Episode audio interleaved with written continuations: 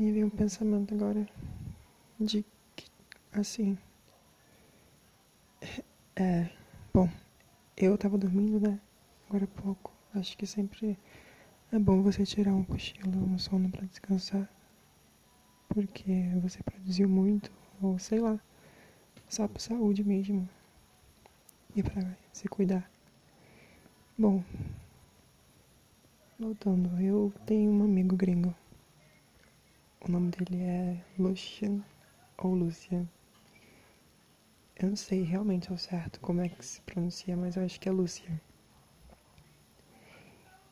E daí ele fala inglês comigo, sabe? A gente conversa inglês e ele entende inglês. Ele não entende muito o português.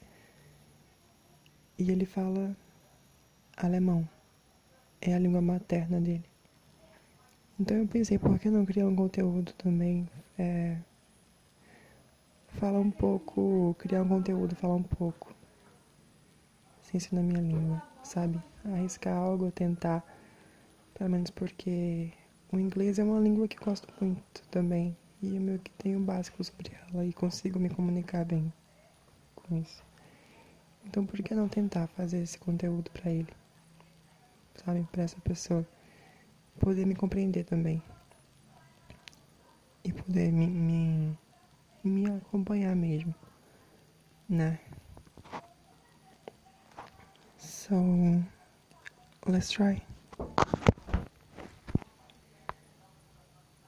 Eu pausei o vídeo porque minha mãe bateu a porta agora pra mim, pra falar comigo e ela já foi embora. Bom, continuando.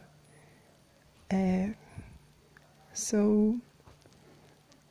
I feel like people um, need to be more confident about each other and um, and care about themselves like more cause it's alright it's all fine to be bad sometimes. I feel bad sometimes but when i feel bad i know that i have this i have this thought even kind of minimal but i have this thought. Yeah i have.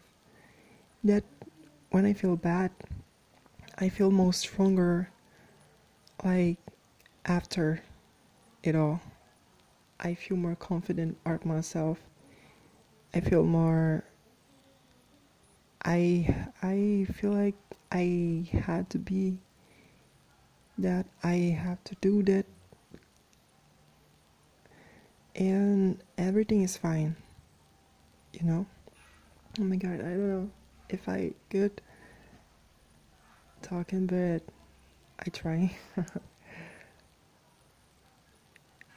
And i feel like granting this moment is just a a fact. Like that come came that it came to to make us more confident to join each other and to join each other to make something new to to make us to know something new or to watch something new to do something new like reading a book or listening a new song or making a playlist and dancing like crazy around the around the around your room around your bed with your friends. Even a face call you know a video call video chat. It's just a moment to to relax to chill out to do the things that you you can't do like before. But now you have another chance another opportunity to do that. So let's think about that. It's alright. It's all fine. Be safe. Be your family safe. Um, and I hope you guys can. Minha, minha mãe tá falando no fundo, se sair tudo bem. Abafei. Voltando. I hope you could be fine, you're fine, everything is fine, and that's it. I'm here for you. Thank you. Obrigado, gente, por assistir. Porra, nossa, assistir não, ai. Tô me acostumando com isso ainda. Por assistir esse. Por ouvir, escutar esse podcast, esse áudio, né? Essa coisinha aqui. É isso. Tchau. Bye.